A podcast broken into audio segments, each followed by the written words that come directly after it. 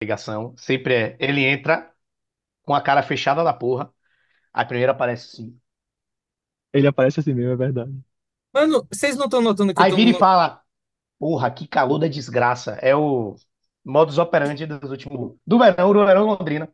Hoje o, o- a chateação não tem a ver só com o, o verão, não, pô. Vocês não estão vendo que eu tô num lugar diferente, não? Cara, eu liguei o computador com antecedência, eu pensei, porra, demora pra carregar o WhatsApp, então já vou deixar o WhatsApp aberto. Eles não Bigão, demora. Bigão, Bigão, seu computador tem 10 anos. Não, sei, mas agora o problema não é esse. Ele não consegue reconhecer a porra da Wi-Fi. Tipo assim, cara, Claro que ah, não! Claro que não, claro seu que não. computador tem 10 anos, cara.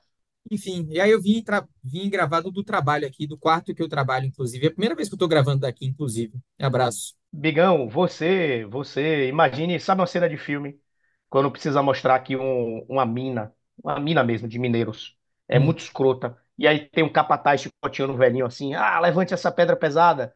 É você com seu computador de 10 anos, pô. Ah, rode Windows 10 e reconheça o Wi-Fi rápido. Porra, velho, o computador tem 10 anos, cara. Ah, isso me estressou agora de manhã, mano. Porra, mas vamos nessa. É, Exato. E Gustavo Ivo se hidratando. Eu tô vendo aí que a pauta Tá vazia, eu forte. bebi água toda, velho. Agora eu não tenho mais nem como me hidratar mais. Stories de Por ser. academia, eu fico até com peso na consciência vendo Gustavo Ivo, ó, só no hard work lá, pá, pá, pá, Porra, eu também, pô. Eu também, eu fico triste. Ontem eu tava na academia, tipo assim, eu tava na Realmente, essa é a minha noite. intenção. Ah, eu, eu quero oprimir meus amigos. É isso que eu quero. É o meu objetivo.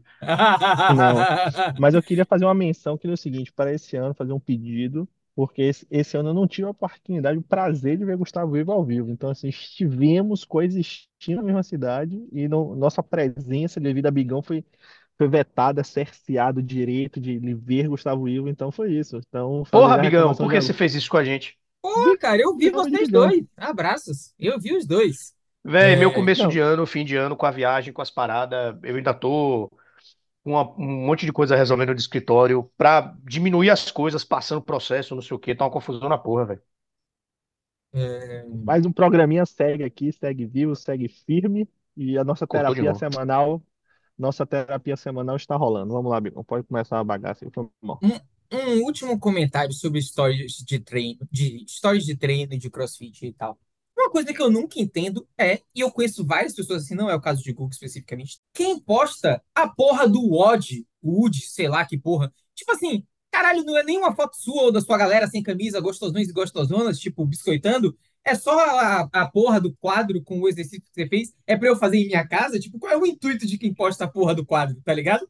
É tipo, cara, Entendedores entenderão, irmão. É esse é tipo meu assim, eu treino sou de hoje, foda, eu tô faça você também. não. O intuito, o intuito é o seguinte, cara. O intuito é o seguinte. Quando você posta o ódio do dia, pode ser que alguém comente lá, porra, esse ódio foi foda, hein? Essa, de Ai, repente, é só o que fé. você precisa, entendeu?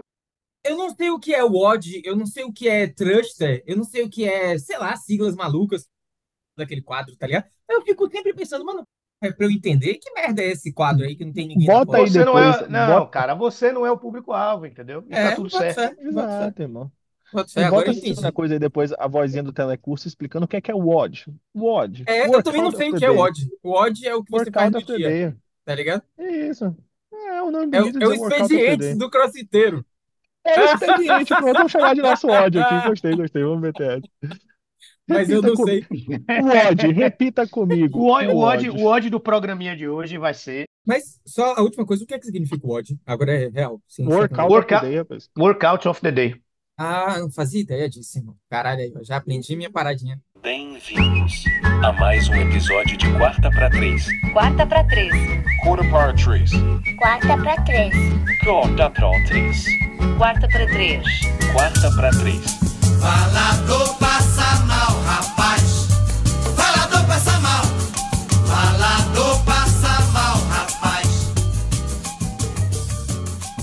faladores Gabriel Cavalcante, Ângelo Belo e Gustavo Ivo. Bem-vindos a mais um episódio do Quarta para Três. Eu tô muito feliz de nós três estarmos juntos aqui depois de algumas semanas. Primeiro eu tive só com Belo, depois só com Guga participação especial de Belo, participação inesperada de Belo. Agora estamos todos aqui juntos ao vivo para poder gravar o nosso programinha do dia. E, sem mais delongas, eu vou falar o expediente, depois eu cumprimento os senhores, tá? Expediente de hoje Me apresente primeiro, cara. Que é isso? Onde está a liturgia? Então tá Onde está a liturgia? Boa noite, entendeu? Para os ouvintes, boa noite, boa tarde, bom dia, dependendo da hora que você está ouvindo. Gabriel Cavalcante quer me limar, começar já me tirando, entendeu? Não Jamais, aceito. jamais. Um beijo. Estou na companhia de Angelo Belo e de Gustavo Ivo, então eu vou cumprir com o expediente normal. Com o odd, né? Agora que eu aprendi essa palavra aí dos crossfitters, com o expediente convencional. Estou mais uma vez na companhia de Angelo Belo e de Gustavo Ivo. E, como eu falei no início, né? Tô felizão porque a gente está junto aqui mais uma vez, todos ao vivo. Belo em plena viagem. Ângelo Belo, isso. Ângelo Belo que não sabe mais gravar um programa de uma localidade comum. Nesse momento ele está dentro de um trem, Exatamente. Irmão, eu tô, eu tô indo do nada por coisa alguma aqui na Suécia, irmão. Vou mostrar, eu vou mandar o nome no chat da cidade aqui, ver se vocês conseguem pronunciar. O desafio, a palavra do dia vai ser o nome da cidade que eu estou indo agora. Eu vou mandar ao longo do programinha, vocês, por favor, leiam. Mas assim, espetáculo, um prazer inenarrável estar aqui com vocês. O nosso o odd, pelo menos o nome do programa vai ficar crossfiteiro, vai ficar um espetáculo. E como eu já anunciei, talvez tenha surpresas hoje. A galera que gosta dos nossos quizzes, do- daquela coisa inesperada que não está na pauta e surpreende a todos, inclusive a- aos participantes do programa. Então, vai ter, hoje tem. Hoje tem, e como diria Safadão, já começando também, misturando tudo, o momento musical de hoje. Como diria Safadão, outra música que embalou a trilha sonora do meu ano passado. Pega o Guanabara e vem. E começando aqui mais um programinha. Abraço, vamos lá. Vamos nessa. Inicie o seu expediente. Repita comigo. Expediente. Falando agora do expediente, né? O expediente começa com as notícias da semana. A gente teve demissões aí, pô, que abalaram o mundo da NFL, né? E do futebol americano como um todo.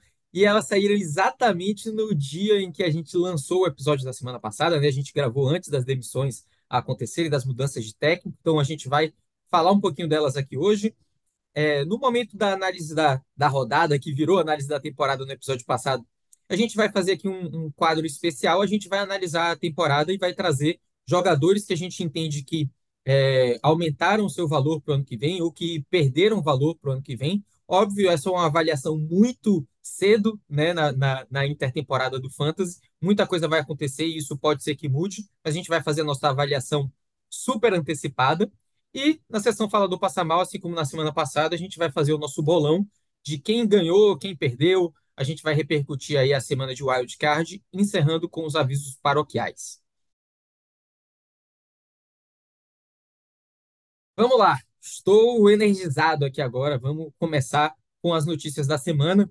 Assim que a gente lançou o nosso episódio da semana passada, galera, a gente recebeu né, uma, uma- um bombardeio de, de mudanças de, de treinador. Então, três nomes aí super famosos, né? Que é, dos nomes mais, mais vencedores aí do futebol americano como um todo. Nick Saban, Pete Carroll e, e Bill Belichick na mesma, na mesma tacada, em quase que em 24 horas, os três saíram dos seus times, né? Nick Saban, estou falando do college football, né? Treinador de muitos anos aí do Alabama. É, Pete Carroll saiu do Seattle Seahawks e Bill Belichick saiu é, dos, dos Patriots.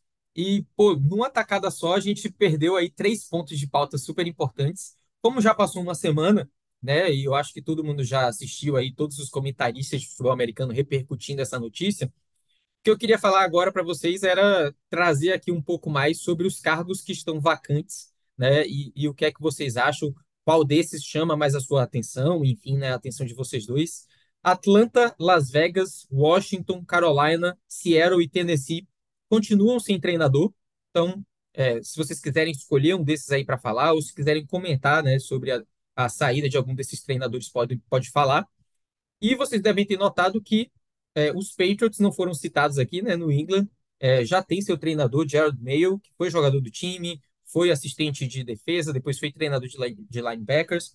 E eu vou começar repercutindo exatamente o meu time, porque eu fiquei meio triste, assim, não só é, triste porque não foi Mike Vrabel, né, que era a minha torcida, mas triste principalmente da forma que isso tudo foi anunciado, assim, né? Assim que Jared Mayo foi anunciado, não sei se vocês viram isso, assim que Jared Mayo foi anunciado, é ou pouco antes, é, foi revelado que no contrato dele, né, há anos já se sabia que com a saída de Bill Belichick, Jared Mayo seria o treinador. Então eu fiquei meio, meio decepcionado com isso, assim, né? Isso estar em contrato, assim, sabe? Eu fiquei meio tipo, cara, como assim você assume essa responsabilidade com alguém com anos de antecedência sem nem saber é, quem vai estar no mercado é, no momento em que você precisar trocar o seu treinador, né? Então, enfim, isso aí para mim vai dar muito pano para manga. A gente vai conversar muito sobre isso. Se Gerald Mayo vai conseguir fazer esse time jogar melhor, é um time que está em nova reconstrução, né? Vai precisar de tudo novo aí nesse novo draft, nessa nova intertemporada. Quero saber para vocês, e aí? Desses lugares que estão vacantes, desses técnicos que saíram, qual que é o destaque que vocês trazem?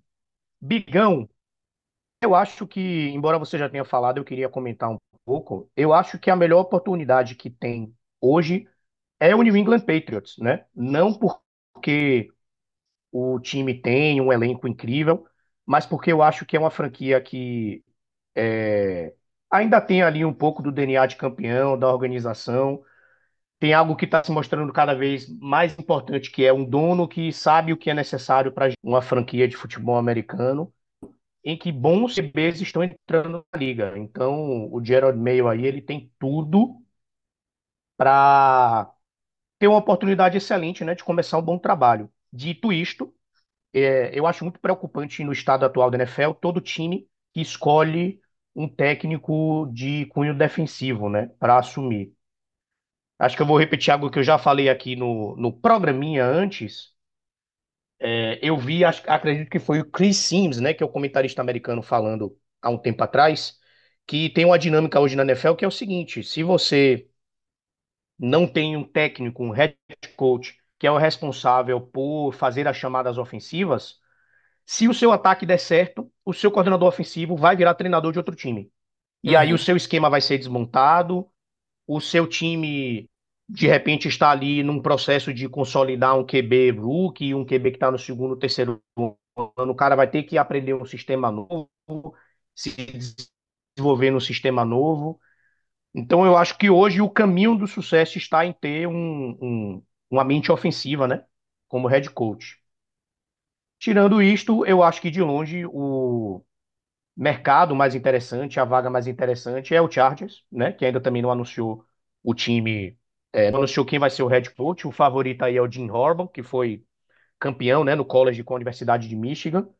E é um time Los Angeles. Então, Los Angeles é um destino que é fácil atrair free agents, é fácil convencer jogadores a assinar com o Chargers para jogar e morar em Los Angeles. O, a principal peça e a peça mais difícil já está sob contrato, que é o Justin Herbert. Um QB bom, um QB novo, um cara com potencial para ser trabalhado.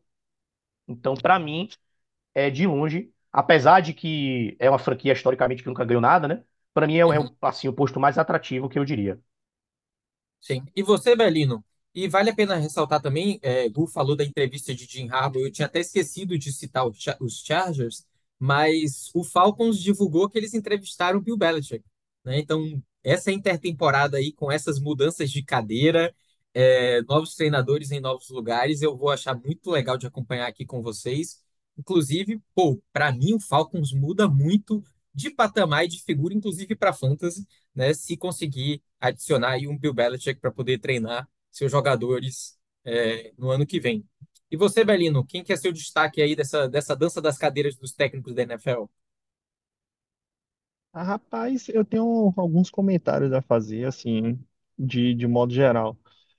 Pete- como a gente estava discutindo no grupo essa semana, eu não sei se Pete Carroll continua como head coach. Eu acho que pela idade e pelo que ele já fez em Seattle e como ele estava, eu acho que não não vê, eu acho ele mais fácil trabalhar dentro da organização, assumir algum outro papel e ou eventualmente se aposentar. Então acho que ele realmente fica um pouco fora.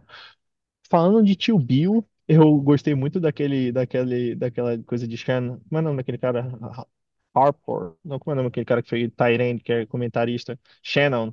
Não sei o que é Shannon. Shannon Sharp. Como ele estava falando no programa de Shannon Sharp, que ele falou que é um pacto do diabo se encontrar Jerry Jones e Bill Belichick. Então, assim, se rolar essa combinação, vai ser uma coisa bem engraçada. E eu vou ficar com medo um pouco disso com o Cowboys, que é sempre aquela. Tudo bem que o Eagles perdeu, mas o Cowboys é aquela vergonha garantida. Então, esse pacto do demônio, vamos ver o que é que dá. E Tio Bill é Tio Bill, né? A única coisa que eu fico em que- em questionamento é que é que Tio Bill, que motivação Tio Bill vai querer. A narrativa, acho que na imprensa, e já vi em alguns lugares falando muito de que Tom Brady tem estatísticas absurdas, mesmo sem Tio Bill, e Tio Bill sozinho não foi nada.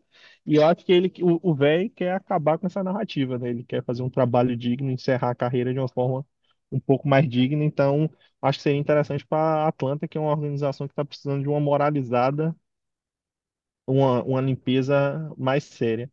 Falando um pouco de Mike Vrabel, eu acho que para mim é o melhor treinador disponível. Eu acho que eu não entendi esse movimento.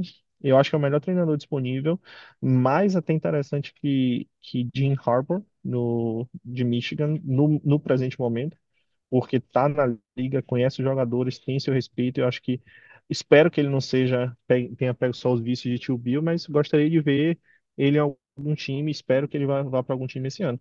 Eu acho que é um pouco disso, meu resumo dos, da dança das cadeiras do, da NFL. O Ministério do Fantasy adverte: as estatísticas trazidas neste episódio são para ligas PPR, avisaremos em caso contrário. Jogar fantasy pode provocar irritação, estresse, palpitações, entre outras coisas. Primeiro de tudo, primeiro de tudo, um quiz. Conheci mais uma, uma colega nova que está trabalhando comigo, americana, e aquela pergunta que eu sempre faço: você conhece algum jogador que atingiu a NFL? Sim ou não e por quê? E temos mais um nome, sim, aqueles nomes da Deep Web. E vou dar dicas para vocês, ver se vocês adivinham. O nome, o nome do nosso querido jogador. É, ele, nome não, né? As dicas do nosso querido jogador. Ele é quarterback, então peguei fácil, Hum, fácil, ó. Mel na chupeta, contemporâneo, então assim, ainda tá na ativa, então outra coisa fácil também, assim, que vocês viram. Então, se tá na ativa, vocês viram, né? Então tá tudo, tá tudo fácil. E é, eu vou dar duas dicas.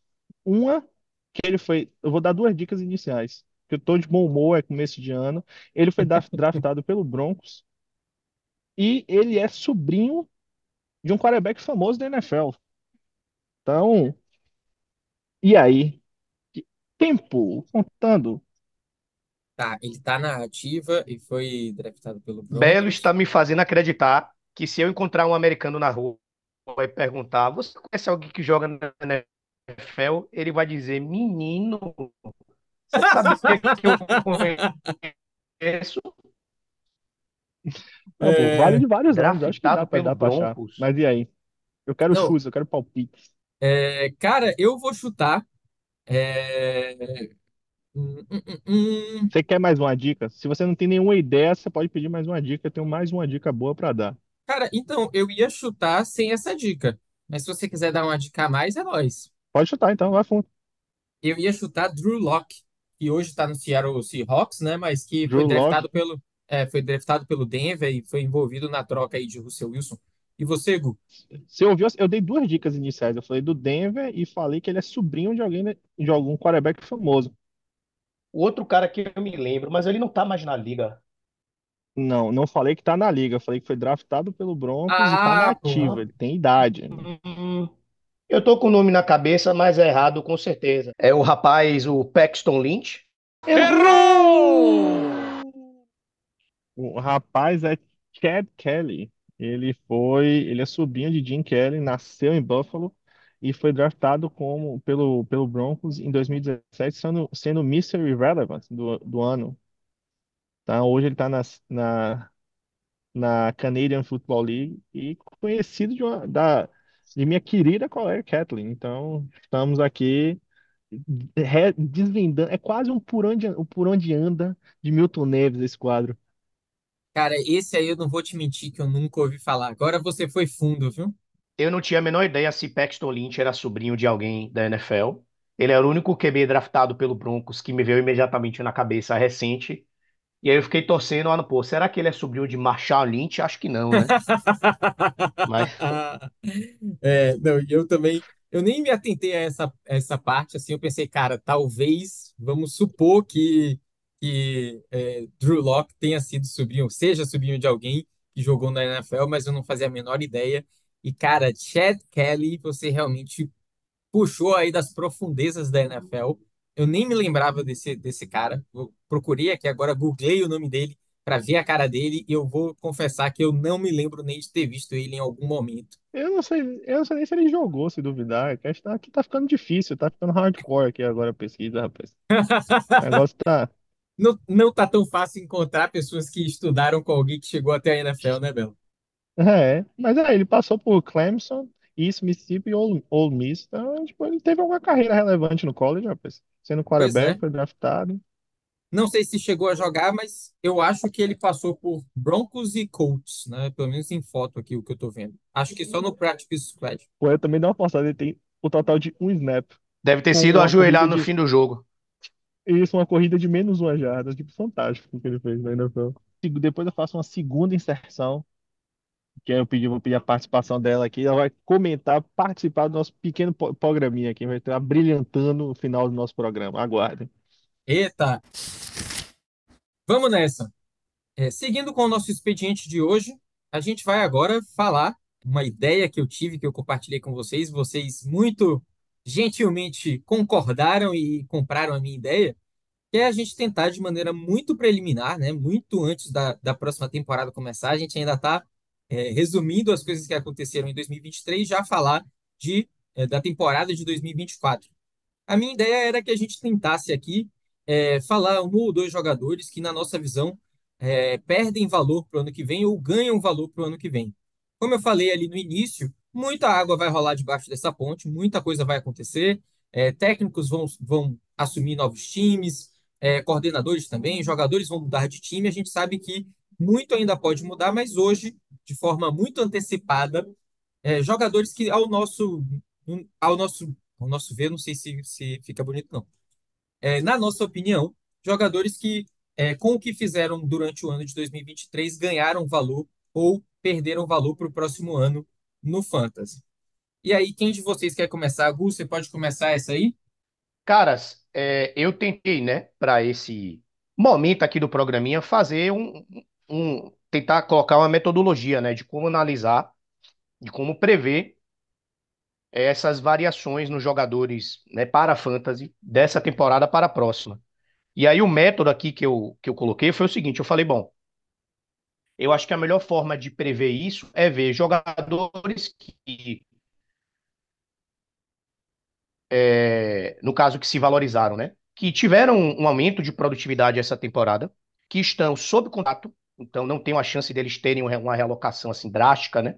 Para a próxima temporada, que estão dentro de um sistema ofensivo que seja positivo ou que é, tenham parceria com um excelente quarterback e que não haja aí no horizonte, né, para o time especificamente, uma mudança drástica de comissão técnica. Então, principalmente falando de jogadores de ataque, que não tem aí para acontecer uma mudança de técnico ou uma mudança de coordenador ofensivo.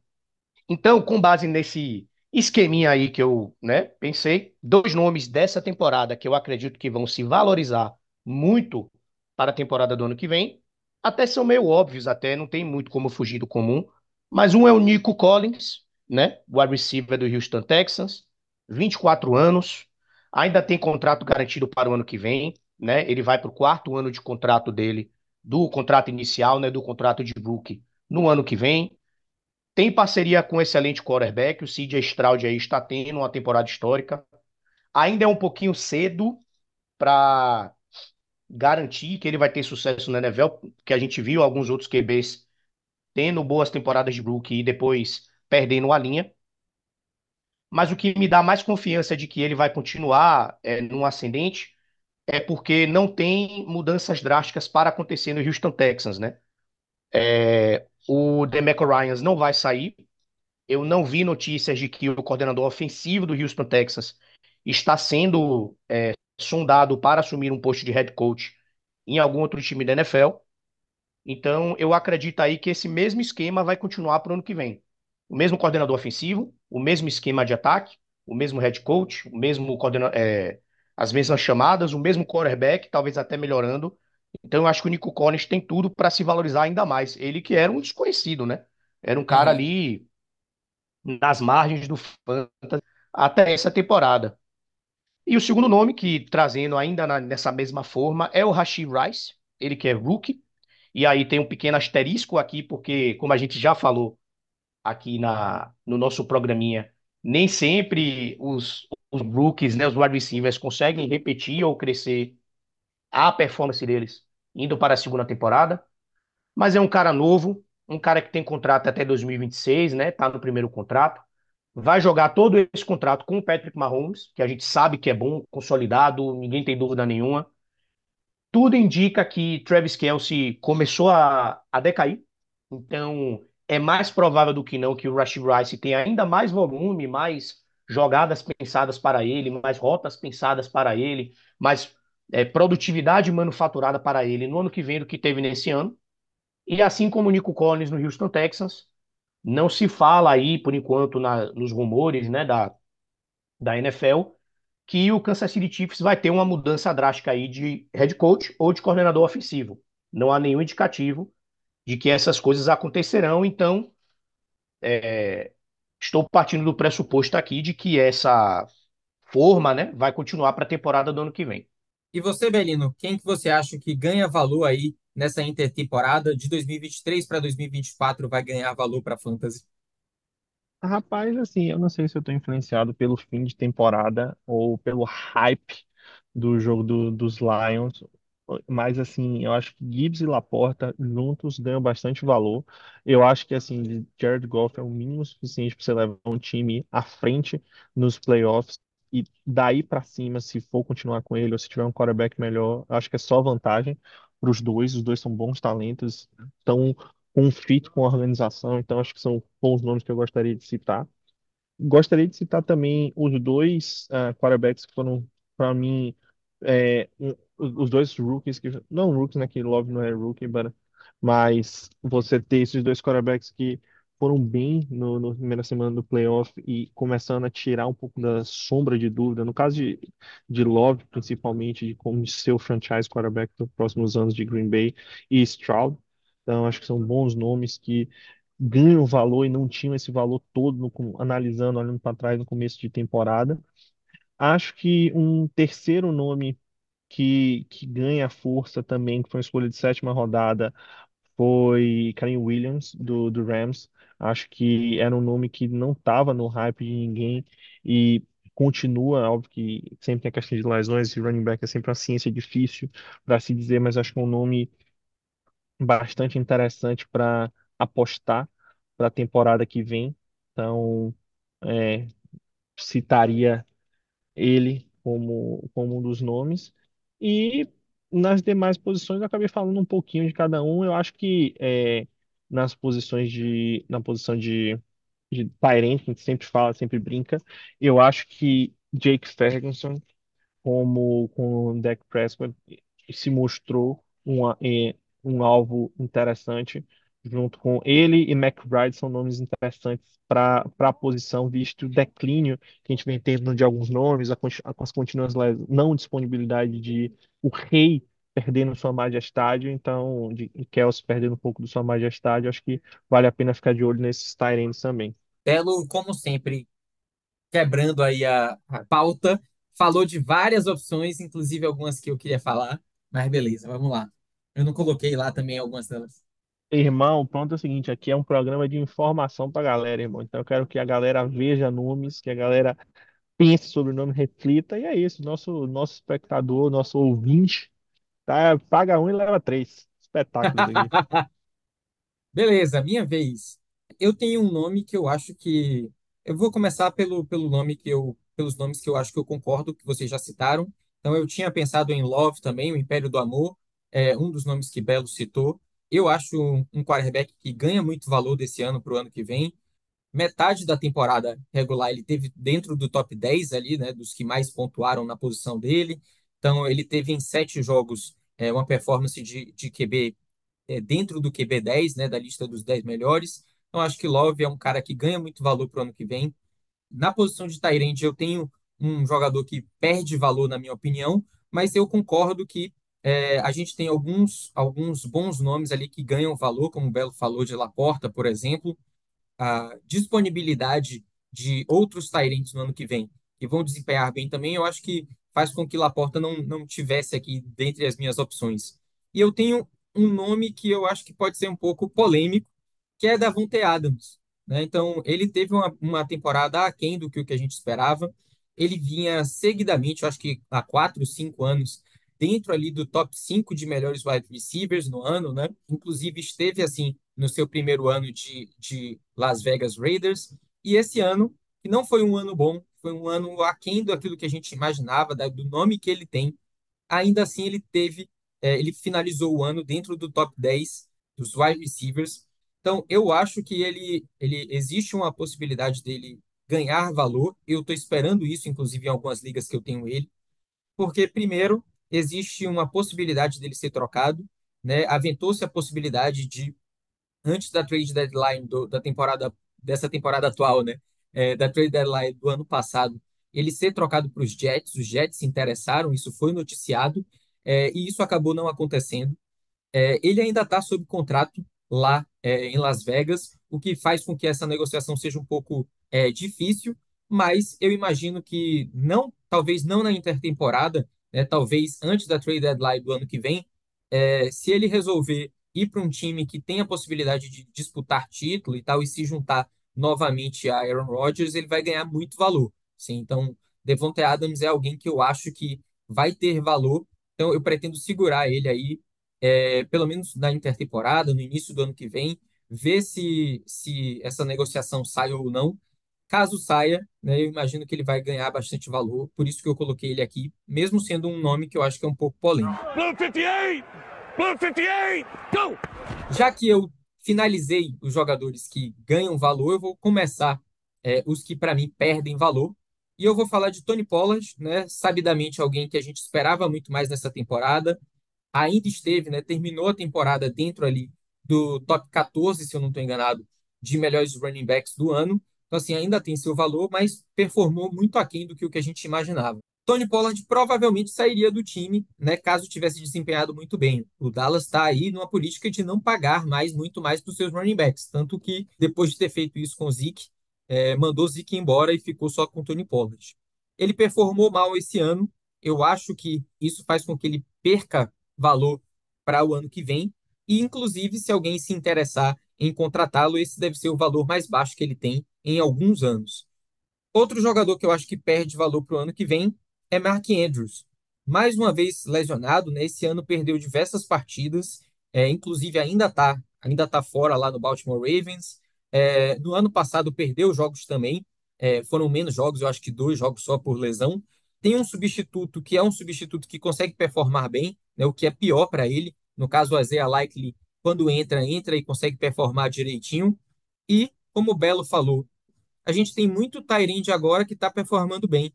Né? Então, é, um repórter da CBS americana, Chris Towers, ele lista é, para o ano que vem para Fantasy, para 2024, para a temporada que vem, melhor dizendo, e ele lista 16 nomes que ele estaria feliz em escalar como Tyrande titular do seu time no Fantasy.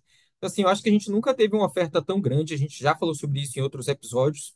Além da oferta atual de jogadores que desempenharam bem na posição na própria NFL, a gente tem aí um calor, o Brock Bowers, é, que vem de Geórgia, que está com a hype grande para ser é, um top 10 das escolhas do draft esse ano. Então pode ser que já chegue performando bem, assim como Laporta, assim como Dalton Kincaid fizeram esse ano. Então, para mim, Mark Andrews é um jogador que perde valor para o ano que vem. E você, Gu? Quem que perde valor para você dessa temporada para a próxima? Bigão, só iniciando aqui, é, concordando 100% com você que você trouxe essa, essa visão, né, de que o valor do jogador também é determinado pela concorrência que se tem na posição. Uhum. Então, esse ano mudou drasticamente a visão que o jogador de fantasy deve ter da posição de end, porque primeiro elas começaram a pontuar um pouquinho mais, a posição começou a pontuar um pouquinho mais, né, os jogadores. E segundo, porque a importância que se tinha de se ter um George Kittle, um Travis Kelce no seu time, ou até o Mark Andrews, como você mesmo falou, foi muito diluída, né? Pela chegada desses novos nomes, pelo crescimento de outros nomes. Sim. Eu tentei pegar a mesma fórmula, né, que eu utilizei para ver que jogadores se valorizaram e aplicar para ver que jogadores se desvalorizaram. E também é, é preciso indicar aqui que no Fantasy sempre, de temporada para temporada, os jogadores que vão ter uma perda de valor mais drástica vão ser running backs, né? A vida útil do running back na NFL, no mundo real e no mundo do fantasy, é bem menor do que as outras posições. Os contratos, por serem menores, é mais fácil para os times se desvincularem dos contratos, simplesmente cortarem os jogadores. E aí eu separei aqui dois jogadores dessa posição, dois running backs. Um é o cara que já me fez muito feliz lá ele, aqui mora no meu coraçãozinho, que é o Alvin Kamara, running back do New Orleans Saints, que teve um bom ano de fantasy, tá? Não teve um ano ruim, mas ele tem 28 anos agora, vai jogar a temporada do ano que vem com 29 anos. E quanto mais próximo dos 30 anos, no caso dos running backs, mais provável é essa derrocada rápida, súbita de produtividade. No caso específico dele, já há um substituto aparente no plantel, né? O Saints escolheu nesse ano, na terceira rodada, o Kendre Miller, que jogou muito pouco porque se lesionou muito, mas é um bom jogador, teve uma boa carreira no college. O time investiu um capital de draft, né, uma escolha de terceira rodada considerável no Kendre Miller. Hum. E principalmente, recuperando aquilo que eu tinha falado antes, vai ter uma mudança de coordenador ofensivo. E o New Orleans Saints tinha o coordenador ofensivo mais longevo da NFL. O cara estava lá desde 2009, o Pete Carmichael. Então ele draftou o Alvin Kamara, ele planejou a- o ataque que ia utilizar o Alvin Kamara, e o Saints vai trazer alguém novo para coordenar esse ataque, para pensar esse ataque. E certamente essa pessoa não vai ter essa lealdade, né, que o Pete Carmichael tinha com o Alvin Kamara, até esse entendimento de como usar o Alvin Kamara dentro do esquema. Todo esse, todo esse cenário, para mim, torna a situação dele bem complicada. Ele é um cara, inclusive, que a gente falou isso já durante o ano. Se você tem ligas fantasy, eu acho que você deveria pensar em trocá-lo, porque ele ainda tem valor. E aí, o segundo nome que eu trago aqui é o David Montgomery, e aí tem vários paralelos com a situação do Alvin Kamara também. Ele é um pouco mais novo, tem 26 anos, mas da mesma forma que o Alvin Kamara tem ali um substituto, né, no plantel, olhando, né, o Jahmyr Gibbs, e na minha visão o Jahmyr Gibbs é um jogador melhor, é uma questão de tempo para ele concentrar o volume do ataque do Lions. Diferente do Alvin Kamara, o David Montgomery, apesar de estar é, sob contrato por mais tempo, o contrato dele é mais barato, então é mais fácil para o Detroit Lions simplesmente cortá-lo sem sofrer grandes penalidades. E para mim a coisa mais importante, o Ben Johnson, que é o coordenador ofensivo do Detroit Lions, que fez um trabalho incrível, está fazendo um trabalho genial à frente do ataque do Lions e está, na minha visão, maximizando o talento do David Montgomery. Ele não vai continuar para a temporada do ano que vem. Ele vai virar head coach em algum time. Ele é um dos, um dos candidatos mais quentes do mercado, né? Então, o Lions vai ter um novo coordenador ofensivo ano que vem, vai ter alguém novo planejando o esquema ofensivo, planejando as jogadas de corrida, planejando o ataque. E para trazer um exemplo dessa temporada, é só olhar o que aconteceu com o Philadelphia Eagles. Quando o Philadelphia Eagles perdeu o seu coordenador ofensivo, o Shane Steichen, a queda de produtividade né, do ataque foi considerável. Então, é, isso é algo que eu repito aqui. Eu acho que todo jogador de fantasy deve ficar bem é, atento quais são as situações que vão se transmitir para a temporada que vem, intactas do ponto de vista de esquema ofensivo. E a do Detroit Lions, apesar de ter sido incrível esse ano, ter produzido vários jogadores, São Laporta, Amon St. Brown, esse ataque vai ser muito diferente ano que vem, porque não vai ser o Ben Johnson planejando e chamando as jogadas. Show de bola. E você, Belino? Quem, que é, quem, quem é ou quem são os seus nomes que para você perdem valor no ano que vem?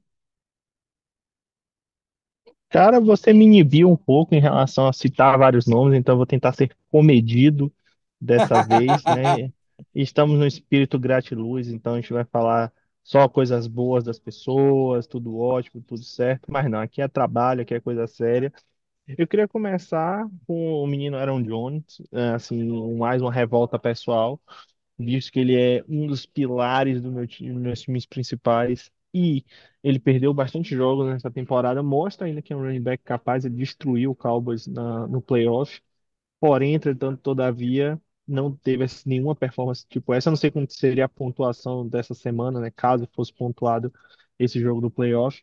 Mas assim, é, eu acho que viver desses, é, desses lances, desses momentos, acho que fica um pouco complicado. Então, acho que é um destaque dentro disso. E queria fazer um pacote de quarterbacks, no caso, que para mim entram no ano que vem com bastante pressão né? Um que a gente esperava um pouco menos, acho que é só uma regressão à média, que foi Geno Smith.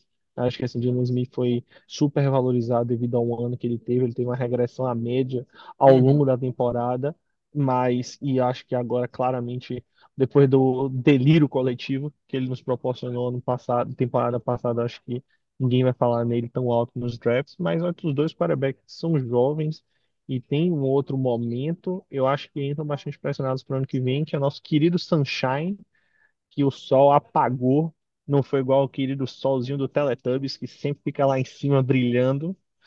Então, o, o Referência a. Teletubbies foi a primeira vez que você fez, viu, velho? Em 21 Exato. programas.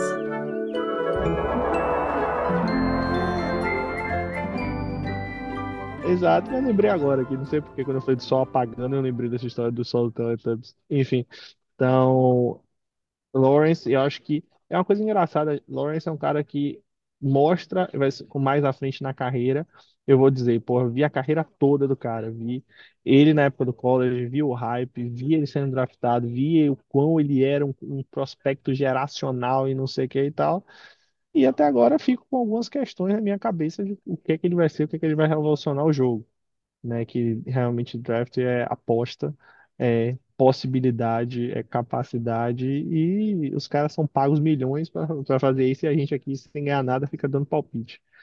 Ele e o segundo, quiçá terceiro quarterback de, de Alabama, Tua, que assim, a- a- tudo bem que o jogo foi no gelo e, e, de fato a gente pode, eu acho que no, um jogador profissional não deveria ser tanto motivo, mas assim, em esporte de alta performance, essa variação climática tão absurda que, que teve, eu assim, sincero, honestamente, eu não, não, não sei, não tenho condição para isso, mas espero e acho que no futuro os estádios da, da NFL migrem ou acabem tendo as arenas modernas todas cobertas. Que assim você acaba com esse argumento de tempo, chuva, vento, que ah, tem um aspecto cultural, é legal, é raiz, é- é- eu, eu, eu tenho interesse no, nesse saudosismo, acho legal, mas assim, falando um esporte que vale milhões decidido em detalhes, esse nível de, de, de rendimento, acho que pode ser, eu não estou querendo usar como passar pano dizer que a narrativa é por causa disso, mas eu acho que ele entra ano que vem pressionado também. Como Uhum. jogador de fantasy, eu acho que ele ainda continua mantendo valor, não estou falando isso em relação a descartá-lo, né? Ou, mas eu acho que ele entra, por exemplo, vou lançar um comparativo polêmico. Por exemplo, ele ou Kirk Cousins no seu novo destino, quem que vocês draftariam primeiro e por quê? Cara, assim, a pergunta de quem eu draftaria primeiro, talvez não responda o que eu, quem eu gostaria de meu titular. Eu, eu quero o Cousins como meu titular, é, entre esses dois, mesmo que, caso eu fosse draftar, e eu não draftaria a tua, eu draftaria a tua primeiro porque eu acho que ele sairia primeiro no draft, assim, sabe? É a mesma coisa que eu fiz, por exemplo, em alguns drafts, pegando um, um QB calouro como o Richardson, por exemplo primeiro, só porque eu imaginava que ele ia sair primeiro, né? Ele ia ser mais visado, e depois pegando o meu titular, sabe? Não, bom ponto, não, bom ponto, bom ponto, bom ponto. Mas se você quisesse saber quem eu prefiro ter no meu time, eu prefiro ter Kirk Cousins, que inclusive eu acho que deu entrevista recentemente falando que toparia continuar lá em Minnesota e negociar, né, o contrato. Eu acho que agora ele está em fase de negociação de contrato. É, vários jogadores aí na lesão dele, inclusive Justin Jefferson, fizeram um lobby para que é, ele continuasse sendo o QB, né? Justin Jefferson falou que ele é o QB do time, enfim. Então, tomara que ele continue lá, eu espero que ele continue e eu acho ele uma opção ótima para fantasy. E você, Gu, desses dois aí, quem você draftaria primeiro e Uhum. quem você preferiria ter? Ah, pra mim o Tua ainda é o favorito aí. Eu acho de verdade. É, o Kirk Cousins se lesiona mais, então ele é um cara que você pode investir um capital e te deixar na mão. O Tua era assim, mas acho que ele mostrou essa temporada que tá se cuidando melhor. E eu acho que o esquema ao redor do Tua é mais favorável, sabe? O Tua vai, ainda vai ter o Tyreek Hill ano que vem. O Tua ainda vai, vai ter o Jalen Waddle ano que vem. O Tua vai ter o Devon Chain na segunda temporada. É, o Mike McDaniels, eu acho que ele vai continuar produzindo um ataque explosivo, um ataque ofensivo. Eu, eu acho que o Tua é um quarterback pior na vida real do que para a fantasy, né? Aquilo que a gente fala muito. Uhum, Eu não tenho confiança nenhuma no Tua, nenhuma, pensando do ponto de vista de se ele pode levar o Miami a ser campeão de um Super Bowl. Não sei, não tenho confiança. Mas eu ainda acho que o Tua pode produzir muito bem para a fantasy, né? E são coisas bem diferentes. uhum. É isso. Eu acho que eu preferiria o Tua ainda. Falando de um último nome aqui que me veio à cabeça, é para mim o Lamar, né, que a gente não acabou não falando. Eu acho que ah, ele entrou na- nessa temporada com aquela pataquada em relação à negociação de vai, fica, vai, fica. Tinha a questão da pipocada no playoff, que ainda é um aspecto. A gente tem que ver, a gente está falando hoje antes de ter o jogo, e ele foi muito bem na temporada regular, provavelmente ou possivelmente o MVP da temporada. E vamos ver. Tipo assim, acho que ele, no fim das contas, óbvio que um jogo pode mudar completamente a narrativa, mas se ele vence o jogo, ou vence eventualmente o campeonato, ou o Super Bowl, acho que ele sai muito fortalecido, fortalecido para esse ano. Muda de patamar de jogador. Falador passa mal, rapaz. Falador passa mal. Falador passa mal, rapaz. Vamos agora para a sessão Falador Passa Mal. A gente começou na semana passada a fazer dessa forma. É um bolão aí entre nós três. Quem vai acertar mais, né? Até o, até o Super Bowl. É, na semana passada, Guga foi o que mais acertou, né? Então ele já tem quatro acertos aí. Acertou Bills, Chiefs, Lions e Buccaneers. Foi o único aí que apostou na vitória do- do- dos Bucks. e Isso acabou acontecendo. É, mesmo que eu e Belino a gente tenha dito que a gente não confiava na fase dos Eagles, né, e que não surpreenderia uma derrota, uma botafogada do Philadelphia Eagles. Belo acertou duas, dois de seus palpites, né, Bills e Chiefs. Eu acertei três dos meus palpites, Bills, Chiefs e Lions. E essa semana já vou começar aqui agora tomando a frente para mim na AFC. Os Ravens ganham dos Texans. É, mais uma vez, né? Vou apostar contra o Texans, mas vou torcer pelo Texans. Vou torcer por eles, mas vou. Eu acho que os Ravens levam. E no confronto Chiefs e Bills, é, eu cortei isso do, do último episódio, Gu, mas você me ouviu falando, né? Quando eu chutei ali que Chiefs e Bills iam passar, eu inclusive falei que eles iriam se enfrentar e que o Bills iria ganhar, então vou manter isso.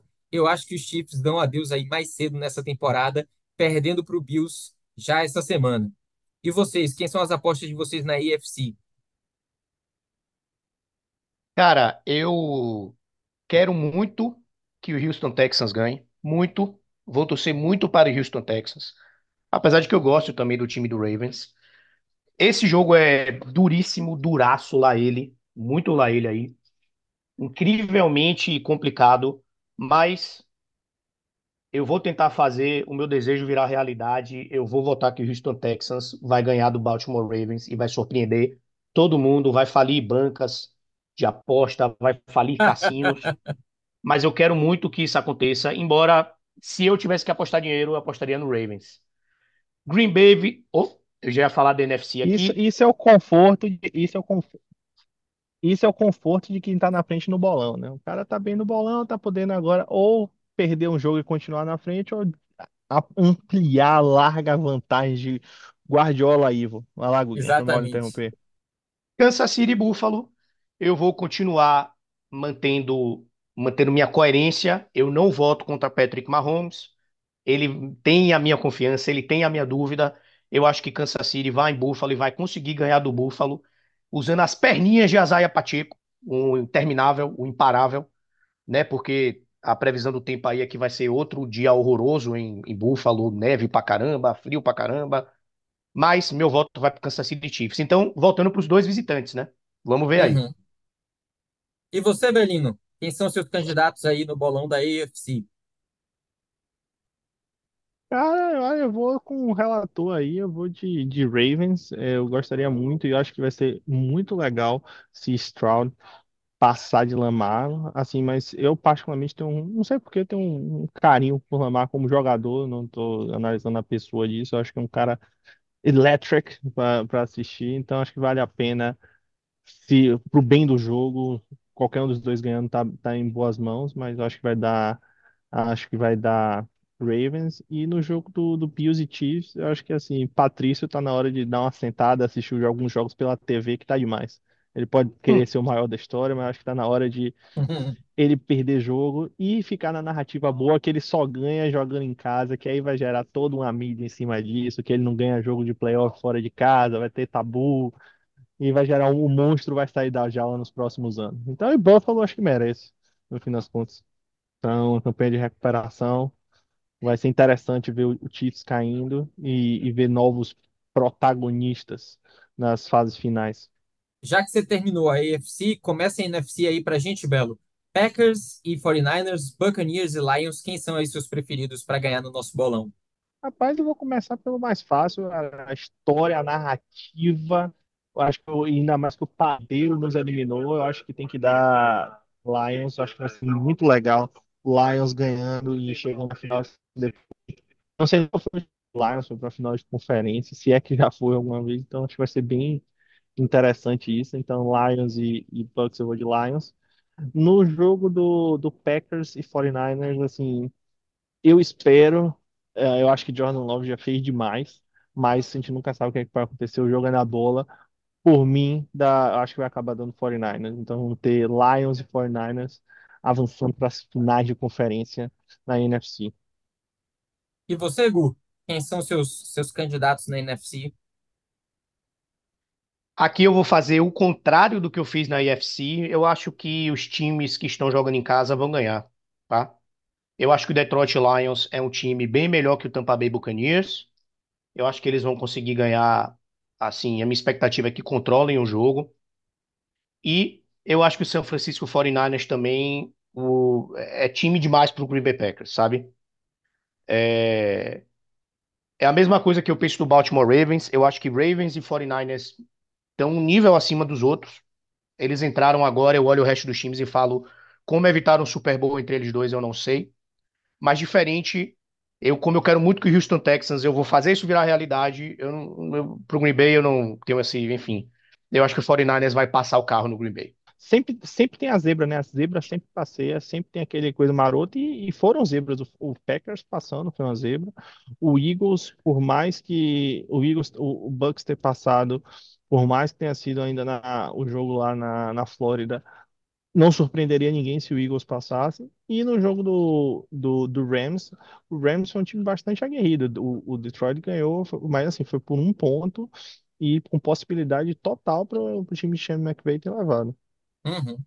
Então, Eu vou encerrar a sessão Fala do Passar Mal dessa semana, dando agora a minha opinião aqui na NFC, que é igual a de vocês, né? Aqui a gente não vai discordar. não. Eu vou de Lions e vou de 49ers também, assim como vocês. Acho que vão ser grandes jogos esses confrontos divisionais aqui da NFC. E é, concordo que Lions e 49ers são times bem melhores do que os seus oponentes, mesmo que seja bem, bem possível, né, que Packers e Bucks surpreendam também, como fizeram na rodada passada.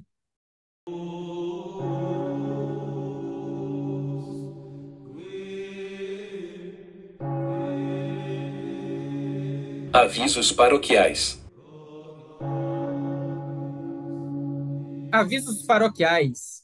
A gente não enviou durante a semana, mas a gente está finalizando nossas categorias e os nossos indicados para a gente fazer aqui a nossa eleiçãozinha, a nossa brincadeira, a premiação do Quarta para Três. Sigam a gente nas redes sociais, no X e no Instagram, no arroba Quarta para Três. É isso, viu, galera? 21 semanas consecutivas entregando um programinho aqui, entregando entretenimento. Cara, vencemos mais uma. Obrigado, viu? Um beijo. Muito obrigado, Bigão. Fica aí até a próxima. Estamos aí é, planejando a maior premiação de fantasy de todas, certo? Então aguardem, aguardem. Mas virá e virá grandão. Vai ser massa. Belino, é isso, galera. Então, mais um programinha na conta. Muito bom falar com vocês. E agora, continuamos nessa cobertura agora sem tanto falador passar mal, mas continuando fazendo nossas apostas, continuando se comprometendo com, com o jogo, com a audiência e vamos nessa, vamos pra cima. Semana que vem tem mais. Abraço. beijo, Gugu. Até a Beijo, próxima. Bigão. É nóis, Falou, até a meu próxima. brother. Abraço. Quem mandou você mentir?